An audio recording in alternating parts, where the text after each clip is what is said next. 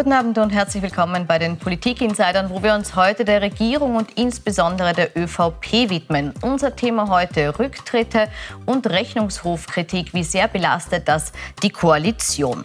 Wie gehen die beiden Regierungspartner mit den aktuellen Turbulenzen um und inwieweit kann ihre inhaltliche Arbeit, Stichwort Geld-Zurück-Paket, die Turbulenzen wieder wettmachen? Darüber diskutiere ich mit meinen Gästen im Studio und begrüße dazu Clemens Neuhold, der ist Journalist beim Profil und sagt, wenn die ÖVP ihren freien Fall stoppen will, muss sie nach dem Antiteuerungspaket auch ein Pro-Sauberkeitspaket vorlegen. Herzlich willkommen.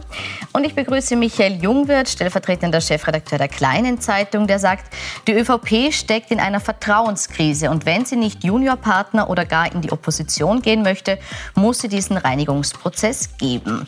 Herzlich willkommen. Hallo.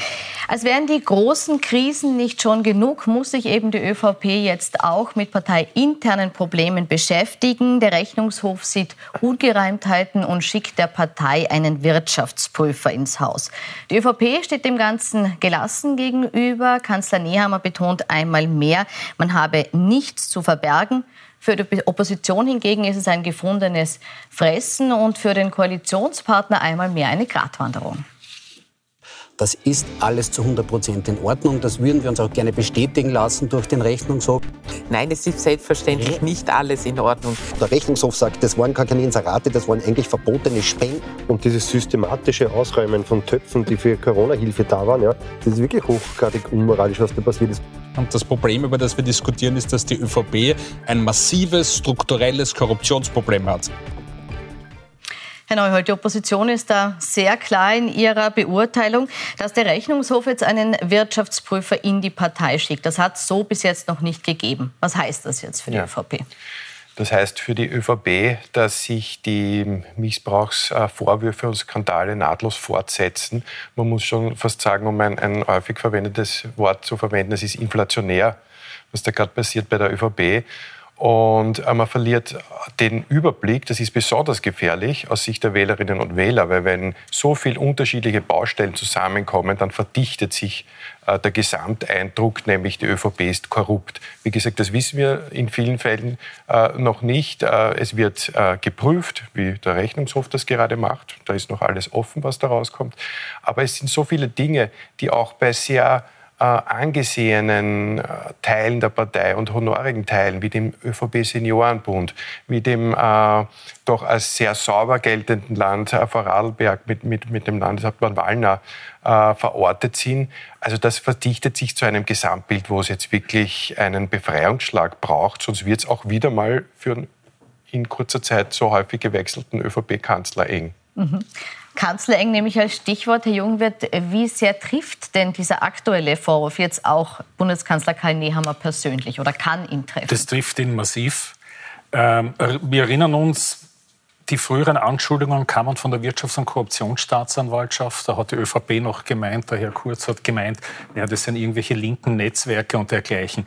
Jetzt kommt es vom Rechnungshof. Dem Rechnungshof steht vor die Frau Kraker, die immerhin Kabinettschefin des früheren ÖVP-Landeshauptmanns Schützenhöfer war. Also das hat schon eine andere Qualität. Äh, also da tut sich die ÖVP dann schon ein bisschen schwierig, äh, das irgendwie so wegzumoderieren.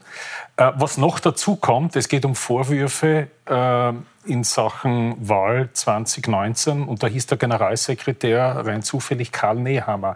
Also er hat das eigentlich zu verantworten und das ist nicht ganz ohne. Wobei er das ja nicht so sieht. Er hat gesagt, das könne man durchaus oder es, es läge viel mehr in der, in der Verantwortung von Melchior. ja gut, Melchior war der stellvertretende Generalsekretär. Also zu sagen, okay, das ist der, mein Stellvertreter gewesen, kann man auch machen, aber macht keinen schlanken Fuß.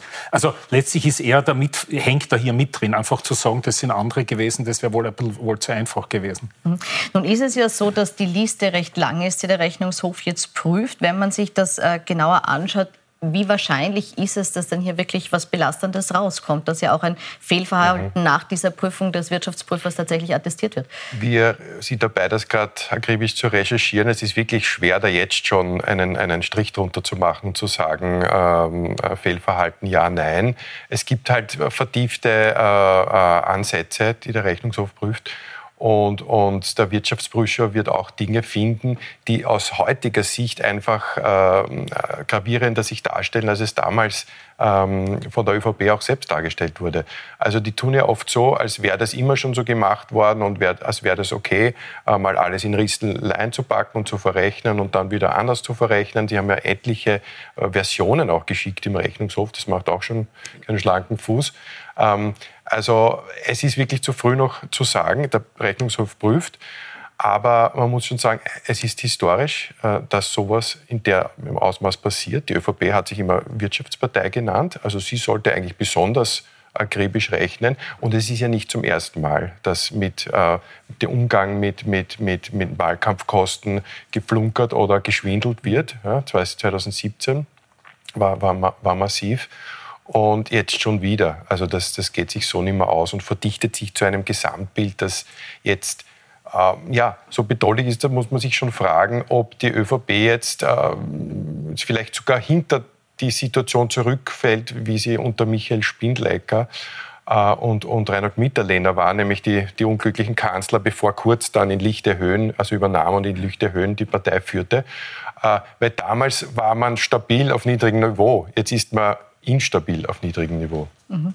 Würden Sie das auch so sagen? Ist man instabil und kann diese Untersuchung jetzt vielleicht noch mal äh, zu einem weiteren Abstieg führen? Was wären die Konsequenzen, wenn hier jetzt noch was gefunden also, wird? Und wie, wie, wie, du gesagt hast, ähm, unter Sebastian Kurz äh, war die ÖVP in so einer Aufwärtsspirale, in einer ewigen Aufwärtsspirale in der Anfangsphase. Alle Wahlen wurden gewonnen, alle Landeshauptleute äh, haben ihre Wahlen gewonnen. Also von den, äh, von den neuen ÖVP-Chefs haben zumindest acht die Wahlen gewonnen. Die letzte Wahl mit Stelzer, die war nicht mehr so erfolgreich. Also die ÖVP ÖVP war wirklich in dieser Aufwärtsspirale und das ist jetzt komplett gekippt und wir erleben jetzt diese, diese Abwärtsspirale an allen Ecken und Enden äh, und das ist natürlich eine gefährliche äh, Situation und Sie müssen nur nach Frankreich schauen, wenn Parteien irrelevant wären, wozu das führt. In Frankreich haben die Konservativen bei der Präsidentenwahl 4 Prozent eingefahren. Ähm, also das kann relativ schnell gehen. Ähm, also wenn, die ÖVP, wenn es der ÖVP nicht gelingt, aus dieser Spirale rauszukommen und einigermaßen glaubwürdig auch äh, zu versichern ähm, oder zumindest, dass man einen Schlussstrich zieht, ähm, dann kann das verdammt eng werden. Dann findet man sich womöglich auf der Oppositionsbank wieder. Das Sie haben jetzt gesagt, das war diese Aufwärtsspirale unter Kurz. Wäre es denn anders gelaufen, wenn er jetzt noch an der Spitze wäre? Nein, das glaube ich nicht, weil die ist ja unter Kurz gebrochen. Ne? Gut, also die ist unter Kurz gebrochen. Ich habe gesagt, in der, die Anfangsphase, die jungen mhm. Jahre, die, die junge Kanzlerschaft die jungen Jahre des, des jungen Kanzlers. Das ist ja dann gebrochen äh, aufgrund der bekannten Chats. Ja. Ja. Ähm, jetzt möchte man meinen, das ist ein ÖVP-Problem, ist es aber nicht nur, weil natürlich die Grünen als Koalitionspartner da bis zu einem gewissen Grad mit drin hängen. Äh, vor allem deshalb, weil sie ja mit dem Versprechen angetreten sind, für volle Transparenz zu sorgen. Wie lang können die Grünen das mittragen? Wie lang sollen sie es mittragen? Und inwieweit beschädigt das jetzt auch den Koalitionspartner? Äh, beschädigt ist relativ, weil die Grünen sind stabil bei, glaube ich, so 12 Prozent. Da tut sich nicht viel. Also sie könnten jetzt bei Wahlen wahrscheinlich nicht wahnsinnig viel gewinnen. Und wenn sie jetzt am Tisch schauen und alles äh, äh zerbrechen lassen und in Neuwahlen gehen, auch äh, einiges verlieren, weil dann werden sie vielleicht von der SPÖ wieder abgeräumt und von den Neos. Das heißt, sie sind ein bisschen mitgefangen, mitgehangen, aber natürlich bei den Grünen, seit sie in diese Koalition gegangen sind, schwebt natürlich die Frage, wie lange noch drüber. Also es gibt bei jedem bei jedem Skandal oder bei jeder ähm, Reform, die ans Grundmarkt der Grünen geht, zum Beispiel Kinder in Moria, zum Beispiel Abschiebungen und so weiter, gibt es die Frage, wie lange noch. Jetzt ist man am nächsten Themenfeld. Da hat man noch mal gesagt, Migration, Zuwanderung, da können wir leider nichts machen. Wir haben uns darauf geeinigt, das ist ÖVP-Sphäre, wir sind in der anderen Sphäre.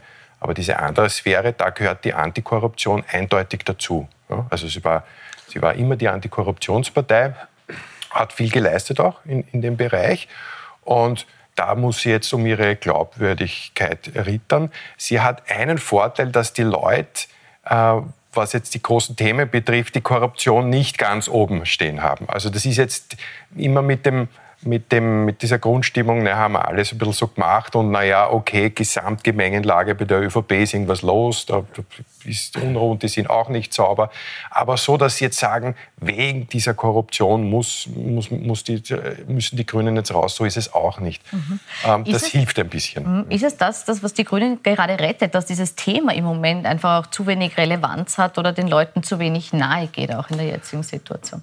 Die Grünen haben kein Interesse an vorgezogenen Neuwahlen. Die waren 40 Jahre in der Opposition. Wenn sie Neuwahlen vom Zaun brechen, laufen sie Gefahr, womöglich, wenn es blöd geht, wieder in Opposition zu sein.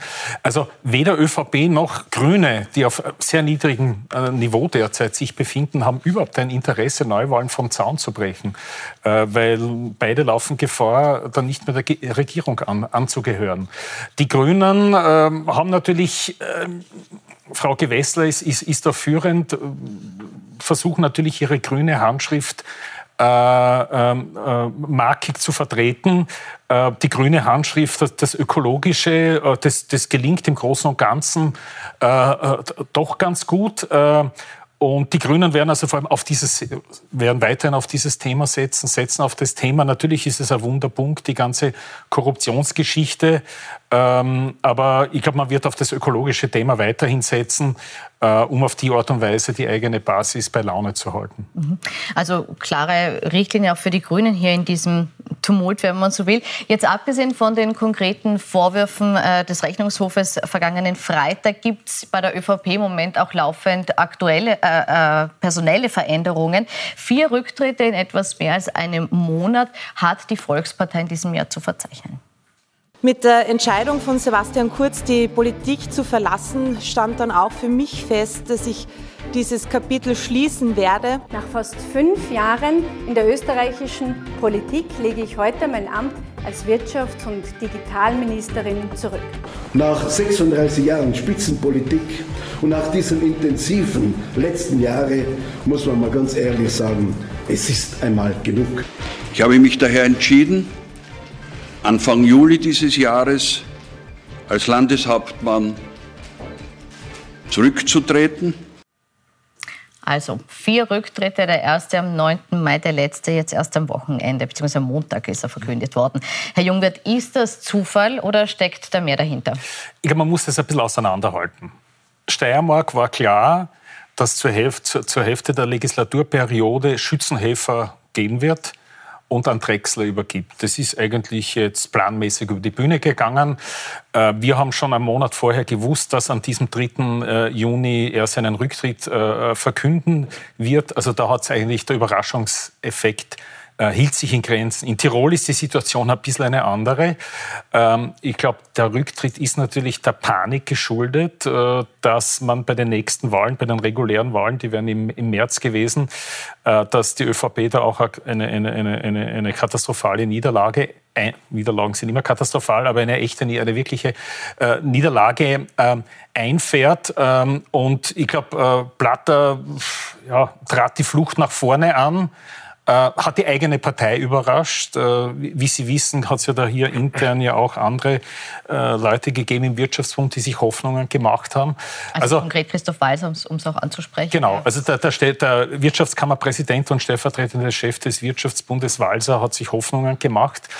Ähm, und das war natürlich ein Manöver, um ihn in erster Linie auszubremsen, beziehungsweise um den Wunschnachfolger, in dem Fall den Herrn Matle, als, ähm, als ÖVP-Chef, ähm, als neuen ÖVP-Chef äh, zu installieren. Also zum einen diese überraschende, schnelle Personal, diese Wachablöse in Kombination mit vorgezogenen Neuwahlen.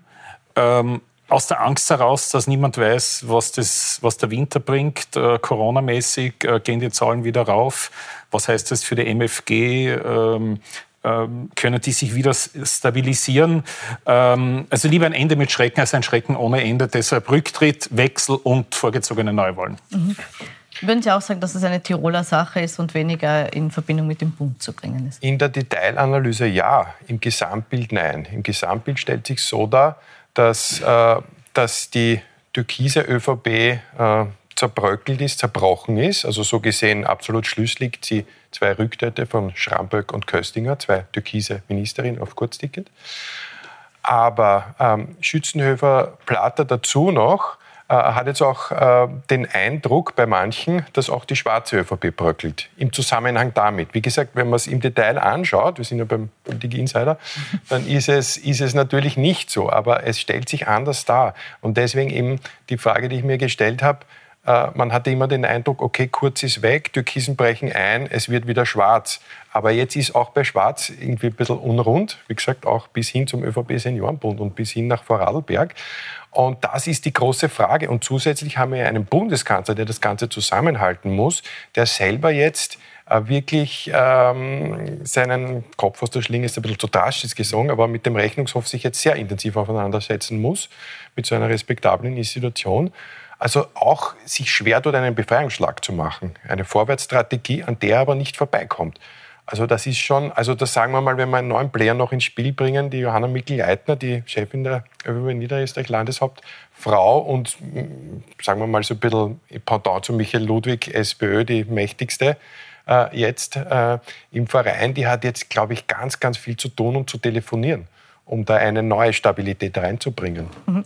Nun gibt es ja insofern ein bisschen Sicherheit, dass das jetzt klar ist, am 25.09. wird in Tirol gewählt. Darauf hat man sich zumindest jetzt, äh, also grün-schwarz in Tirol hat sich darauf einigen können. Ähm, was heißt das jetzt auch für die anderen Landtagswahlen? Es gab ja Gerüchte, dass Niederösterreich, war jetzt gerade angesprochen, Johanna Mikl-Leitner ihren Wahltermin möglicherweise von Jänner vorzieht auf den Herbst. Ist das damit jetzt eher außen vor oder werden die beide in den September gehen? Was ist Ihre Einschätzung? Ich, ich wollte noch sagen, was du gesagt hast, mhm. dass jetzt die schwarze ÖVP jetzt wieder zurückkehrt. Das stimmt, die schwarze ÖVP, aber die steht vor dem schwarzen Loch. Also das ist, das ist das Problem und da gebe ich da schon recht. Äh, natürlich ähm, unter Kurz, Anfangsphase Kurz, gab es diesen Rückenwind. Also da wären die Landtagswahlen in Tirol, denen hätte man locker, äh, denen hätte man locker, wäre locker gegenübergestanden. Aber, aber, aber jetzt ist natürlich die große Bahn ist mit Gegenwind aus dem Bund, dass das überhaupt komplett, äh, komplett, äh, dass der Absturz ein, ein, ein kompletter ist. Ja, die Frage ist, sind zwei Bundesländer, Niederösterreich äh, und äh, Salzburg. Was man so vernimmt, in Niederösterreich hat es früher, glaube ich, schon bisweilen Überlegungen gegeben, die Wahlen vorzuverschieben, weil man eben nicht weiß, was mit Corona ist, weil man eben nicht weiß, sollte Corona, sollten wir, den, sollten wir die nächste äh, Welle im, im, im Winter haben, äh, würde davon wahrscheinlich die MFG profitieren. Das kann nicht im Interesse der niederösterreichischen ÖVP sein. Also diese Debatte hat es gegeben. Derzeit sieht es so aus, als ob man regulär im Jänner oder vielleicht Februar wählen möchte. Ähnliches vernehme ich aus Salzburg, äh, dass es da auch keine derzeit, jetziger Stand, keine Überlegungen gibt. Ähm, aber wer weiß, was morgen, was übermorgen ist. Vielleicht gibt es wieder überraschende Pressekonferenzen. Ähm, also derzeit gibt es keine Hinweise, aber ich würde das nicht ausschließen, dass da noch was kommt. Und wenn du vom Winter sprichst, wir haben ein Thema noch nicht angesprochen, das ist aber das also aktuelle Hauptthema für die Wählerinnen und Wähler, die Inflation, die Teuerung. Im Winter kann es zu Gaspreis- und Strompreiserhöhungen kommen, die wir uns jetzt noch gar nicht vorstellen können, weil viele auch dann erst ihre Verträge wechseln. Und da ist natürlich auch die große Panik, ähm, dass, dass dann auch dieses jetzt groß geschnürte Antiteuerungspaket, das auch marketingtechnisch maximal aufgepumpt wurde natürlich, aber dass das im Konkreten dann wieder im Rückblick verpufft oder zu wenig ist. Also da hat man auch wenig zu gewinnen, so wie man bei Corona sowieso kaum was zu gewinnen hat in Österreich, wenn man es so macht. Und bei der Teuerung hat man auch nicht viel zu gewinnen. Mhm. Also das kann auch sehr, sehr, sehr, sehr eng werden. Ja. Bevor wir auf dieses große Teuerungspaket, Antiteuerungspaket zu sprechen können, ganz kurz noch eine letzte Frage zu den Rücktritten. Was nämlich äh, diesen vier Rücktritten doch gemein war, ist, dass alle gesagt haben, es war die Belastung, es war der Druck im Job irrsinnig groß. Es gab Drohungen, es gab Anfeindungen in einer Form in den letzten Jahren, wie es äh, zuvor noch nicht erlebt wurde. Das kennen wir auch schon von den Rücktritten von Rudi Anschober und Wolfgang Mückstein. Da war das auch bereits ein Thema. Muss man das ernst nehmen, Herr Jungwitt? Kann man den Job oder muss man den Job des Politikers wieder erträglicher machen? Ich glaube, wir, also worauf die, die, die vier, äh, zwei Damen, äh, zwei Herren angesprochen haben, waren die Anfeindungen, die mit November begonnen haben, mit der Debatte über die Einführung der Impfpflicht. Ähm, wir wissen im Nachhinein, dass es da massive Drohungen gegen Regierungsmitglieder gegeben hat, auf Bundesebene, auf Landesebene. Ich weiß auch von Regierungsmitgliedern, dass sogar ihre Kinder unter Polizeischutz waren im Kindergarten. Also das hatte eine, also diese Anfeindungen hat es immer schon gegeben. Äh, die, ruppige Debatte, äh, die, die Untergriffe hat es immer schon gegeben, aber das hat wirklich eine andere Qualität gehabt, bis hin zu Morddrohungen, die dazu geführt haben, dass ganze Familien unter Polizeischutz gestellt worden sind. Das dürfte auch einer der Gründe sein, aber es ist nicht der Hauptgrund, aber einer der Gründe, warum Platter äh, zurückgetreten ist, weil er auch diesen massiven ähm, Anfeindungen au ausgesetzt war. Das war bei, bei, Schützenhöf, bei Schützenhöfer ähm, auch der Fall. Ähm, also Schramböck ist nicht deshalb gegangen. Die wurde gegangen, die musste gehen. Und Köstinger ist nicht des, auch nicht deshalb gegangen, sondern ähm, bei ihr die, die, hat sich gedacht, ich verlasse das sinkende Schiff jetzt. Äh, sie hat zum, zum Team Kurz gehört, ähm, nicht ganz mehr zum Team äh, Nehammer. Ähm, also diese Anfeindungen sind ein bisschen vorgeschobene Argumente bei den beiden Damen. Äh, ich bin da nicht so ganz äh, verständnisvoll, wenn man das Argument so stark betont, weil äh, das hat angefangen mit Wolfgang Mückstein der war dem Job einfach nicht gewachsen. Natürlich gab es die Anfeindungen, natürlich gab es Bedrohungen, aber es war auch klar, dass das bald auch wieder vorbei sein wird und das ist jetzt der Fall. Also, weil natürlich dann klar war, die Impfpflicht kommt eh nicht, die Zahlen gehen wieder runter, es ist wieder früher, es ist wieder Sommer. Das war absehbar, das ist auch bei den zwei, äh, äh, der, ähm, bei, bei, bei Schützenhofer und Platter war jetzt sicher nicht die Bedrohungslage genauso wie, wie im November. Äh, deswegen bin ich da immer ein bisschen vorsichtig, wenn man so das Persönliche auch hervorkehrt und dann wieder reinnimmt. Ja, es ist, natürlich ist das heftig und, und wir kennen das auch teilweise aus dem Journalismus, was da, was da los sein kann. Expertinnen, Virologen, Virologinnen haben da einiges zu berichten, die sind aber auch noch im Amt äh, oder quasi in der Analyse und im, im, im und äh, ja, also wie gesagt, bei, bei Mückstein war es zum Beispiel auch der wäre sonst auch gegangen. Hm. Dann widmen wir uns jetzt vielleicht abschließend noch diesem äh, großen äh, Geld-Zurück-Paket, dem Antiteuerungspaket. Die Regierung hat hier ein groß angekündigtes und auch groß präsentiertes Paket geschnürt. 28 Milliarden ist es schwer bis zum Jahr 2026. Bei wem kann sie denn damit jetzt punkten? Gute Frage. Äh, ich bin da nämlich ein bisschen skeptisch, ob man da groß punkten kann. Ich meine, die Situation ist eine dramatische, was die Inflation anbelangt. Kriegssituation, Energiesituation. Die Situation wird nicht besser, es spitzt sich womöglich zu. Äh, wenn dann noch äh, es dann Gaslieferengpässe beim Gas gibt, gehen die Preise noch weiter hinauf. Also die Situation ist wirklich eine dramatische. Die Regierung musste handeln, hat dieses Paket geschnürt, glaube ich, auch nach Rücksprache mit vielen Experten.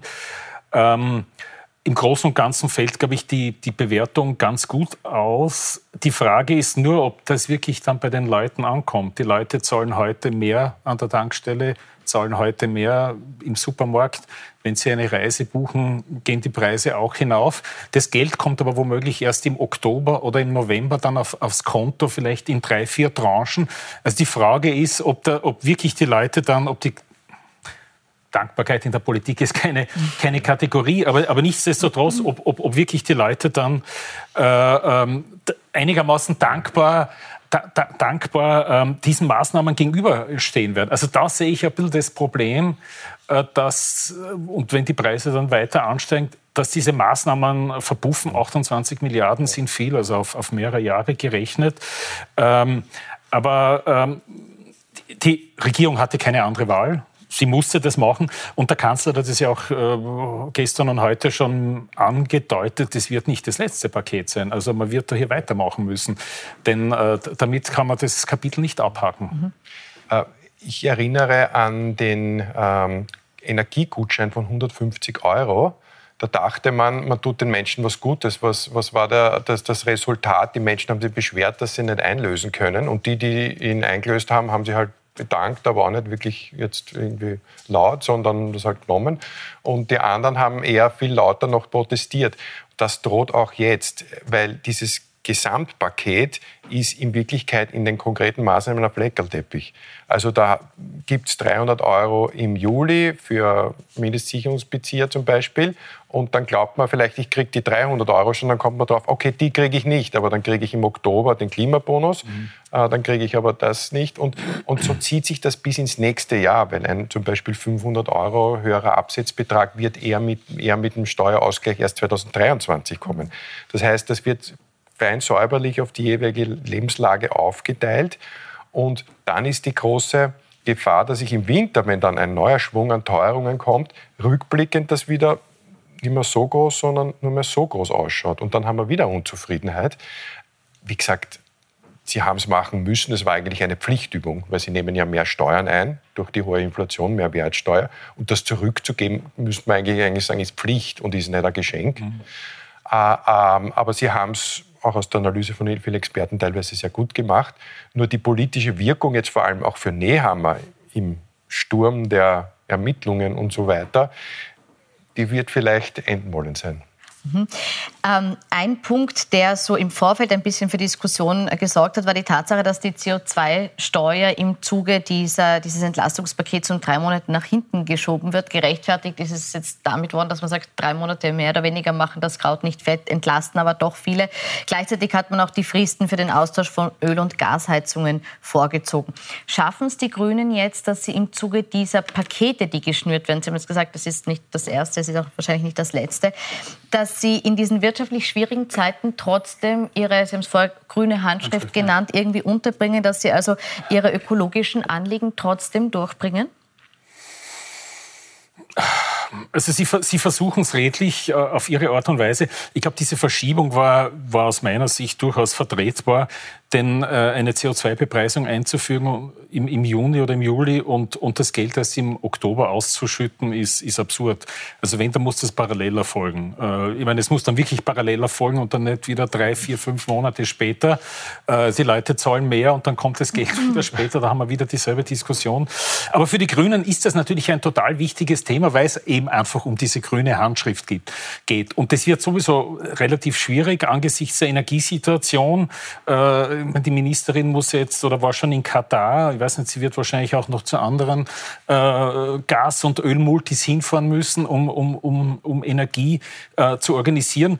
Also es ist so ohnehin eine, eine schwierige Situation. Ähm, aber ähm, Gewessler macht es aus meiner Sicht, äh, bin mit vielen Sachen nicht ganz einverstanden, aber zumindest doch sehr geschickt mit dieser, mit dieser, mit dieser grünen Handschrift. Und ich glaube auch, dass das teils honoriert wird ähm, von, von, von, der, von der grünen Basis.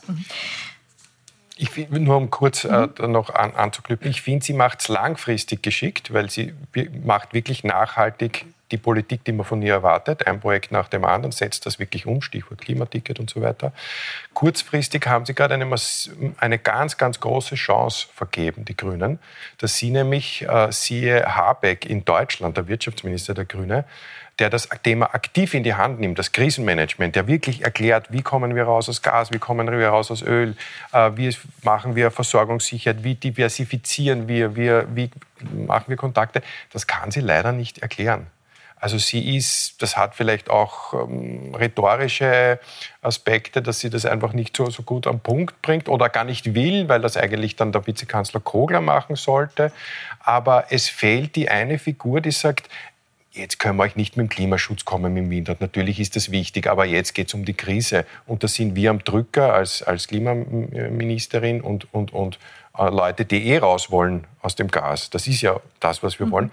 Und das aufzunehmen und zu sagen, wir schaffen das, wie schaffen wir das? Ja, es wird auch teurer, das kann man auch dazu sagen. Ja, wir werden ein bisschen ärmer, wie Habeck das sagt in Deutschland. Da würde man zuhören, da würden sie ein Profil gewinnen. Und das ist eine, eine, eine vergebene Chance. Mhm. Ich danke für die Analyse und für die Einschätzungen. Wir werden die Situation weiter verfolgen, auch ob es neue Pakete geben wird müssen. Danke Ihnen. Ihnen noch einen schönen Abend auf Puls 24. Und falls Sie die Sendung nicht von Anfang an gesehen haben, können Sie sie noch in der SEPM-App oder auf puls24.at nachschauen. Schönen Abend.